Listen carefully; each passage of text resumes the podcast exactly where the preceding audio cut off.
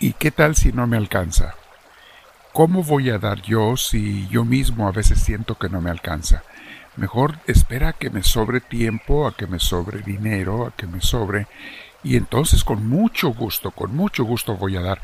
Pero ahorita de veras no puedo. Mis hermanos, a veces hay gente así tacaña, no solamente con los demás, sino hasta con Dios, sin saber que cuando le damos a Dios recibiremos multiplicado eso y mucho más. Bien, vamos a meditar sobre esto, mis hermanos, el día de hoy. Eh, este título en un momento más se los doy, ya lo leyeron también ustedes, pero siéntate en un lugar con la espalda recta, tu cuello y tus hombros relajados, y vamos a dejar que Dios nos inspire, nos ilumine para esta meditación y aprendizaje de nuestra escuela de misioneros del amor de Dios. Respira profundo, mi hermana, mi hermano, llenándote de Dios. Permite que Dios te llene con su gracia, invita al Espíritu Santo conforme respiras profundo. Bendito seas, Señor Dios. Gracias, Señor. Hoy vamos a hablar, mis hermanos, sobre este tema que se llama No seas tacaño con Dios. Lo sabemos, mis hermanos, pero como si no lo supiéramos. Lo creemos, pero como si no lo creyéramos. Todo bien que tenemos y recibimos viene de Dios. Él nos da todo. La vida, para empezar, que no tiene precio. La nuestra y la de nuestros seres queridos. La familia. La salud. Los mismos seres queridos. Los bienes materiales. La comida el trabajo, los hijos, etcétera, etcétera. Toda cosa buena que tú y yo tenemos, mis hermanos, la hemos recibido de Dios. Y las cosas más valiosas, más importantes, no nos han costado un centavo, nos fueron regaladas. Y sin embargo, cuando Él nos pide algo, nos ponemos a pensarla, a calcular, a ver si voy a tener un beneficio extra al darle yo esto a Dios? ¿Qué voy a obtener? ¿En qué me va a convenir? ¿Le daré o no le daré? Eh, ¿Me sobra o no me sobra para darle? Pero pensándola bien, mis hermanos, ¿qué son las cosas que me pide Dios si no son cosas que van en mi propio beneficio y el de los demás? ¿Me pide Dios que lo ame, que ama a mis hermanos. Ahí lo tienes en Mateo 22 del 36 al 40. Me pide Dios que finque su reino como nos mandó en San Mateo 28 del 19 al 20, porque quiere que mucha gente lo conozca y sea bendecida, no nada más tú y yo, mi hermana, mi hermano. Para lograr esto, su reino, me quiere preparar a mí y a ti, nos quiere motivar, nos quiere guiar y para ello nos pide que seamos parte de su familia, la iglesia, desde el día que somos bautizados, porque allí es el inicio de una vida con Él. Pero para hacer esto, se necesita que le quite yo mi corazón un poquito a las cosas mundanas, o un mucho a las cosas pasajeras, y se lo dé en primer lugar a Él. Y esto, mis hermanos, es lo que muchos no quieren. Se la piensan para darle algo a Dios. Con mucha tristeza y a veces frustración, me encuentro invitando a la gente, a personas en mi iglesia y en comunidades, para que le den un poco de sí mismos a Dios, unos minutos al día en oración, un par de horas de ministerio a la semana, el diezmo de nuestros ingresos para poder sostener y llevar a cabo su obra y hacer las obras de caridad.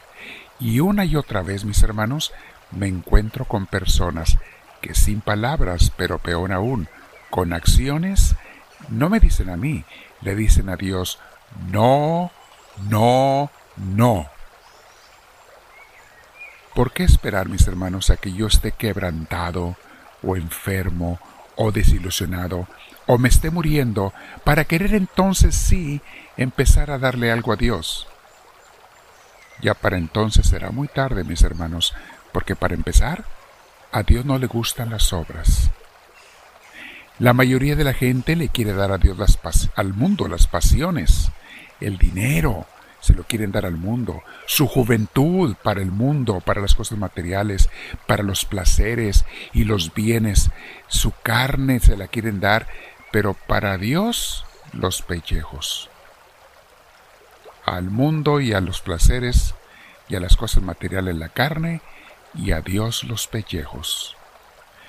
Creemos que podemos engañar a Dios, mis hermanos, pero estamos equivocados. No podemos.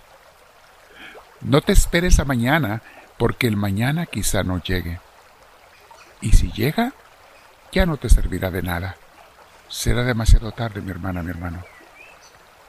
No te la pienses mucho, no te queda mucho tiempo ni a ti ni a mí.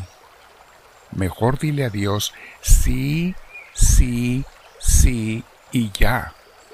Y permítete maravillarte al descubrir que cuando le das con generosidad a Dios, eres tú quien saldrá ganando, mis hermanos, se los digo por experiencia propia. Nada que le des a Dios quedará sin ser multiplicado de regreso para ti. Dios te dará muchísimo más que ese pobre diezmo que a veces le regateamos a Dios. Le regateamos el 10% de lo que Él nos da. No nada más en dinero, también se lo regateamos en el tiempo, en el ministerio, en las ofrendas, en el trabajo por Él. Qué tacaños somos. ¿Sabe mi hermana, mi hermano? Dios da mucho más a los que dan. Dios bendice a los que con generosidad le dan, pero Dios no bendice a los egoístas. Dice la segunda carta a los Corintios, capítulo 9, versículos 7 y 10 y hasta el 11, dice así. Dios ama al que da con alegría. Ese es el 7. Me brinco al versículo 10. Pero no quería dejar pasar esa frase en, en el 7. Dios ama al que da con alegría. En el 10 comienza a decir, Dios que da la semilla que se siembra y el alimento que se come, les dará a ustedes todo lo necesario para su siembra y la hará crecer y hará que la generosidad de ustedes produzca una gran cosecha. Así tendrán ustedes toda clase de riquezas y podrán dar generosamente. Y la colecta que ustedes envíen por medio de nosotros será motivo de que los hermanos le den gracias a Dios. Palabra de Dios. En el Deuteronomio 14:22 es la primera de las muchas veces que Dios habla sobre darle el diezmo a Él. Dice Dios, cada año, sin falta, deberán ustedes apartar la décima parte de todo lo que reciban, de todo el grano que cosechen. Está bien claro, mis hermanos, y todo es para su obra, y verás que recibes mucho más cuando se lo das con alegría. Y sigue diciendo el Señor, todo el que confíe en Dios no será jamás defraudado. Eso lo tenemos en Romanos 10:11. Todo el que confía en Dios no será jamás defraudado. Mi hermana, mi hermano, piénsalo y tú decídelo ante Dios, medítalo con Él. Pero sé bien honesto contigo y con Dios, no te engañes a ti. A, a Dios no lo puedes engañar aunque quieras, pero a ti no te engañes. Dile, Dios mío, ¿voy a ser generoso de aquí en adelante o voy a seguir siendo tacaño? Y si ya soy generoso, te doy gracias porque me has hecho un corazón generoso y lo que te estoy dando, Señor, está fincando tu reino, en mi trabajo, mi ministerio, mi diezmo. Gracias por haberme dado ese corazón, Señor. No tengo cómo pagártelo. Te salgo debiendo por mucho cuando me haces una persona generosa que te, da tu diezmo, Señor. Quédate meditando, mi hermana, mi hermano. Platica con el Señor. Pregúntale, pregúntale, que Él te hable directamente que te diga si le estás dando lo que Él quiere de ti o no. Dile, háblame Señor, que tu siervo te escucha.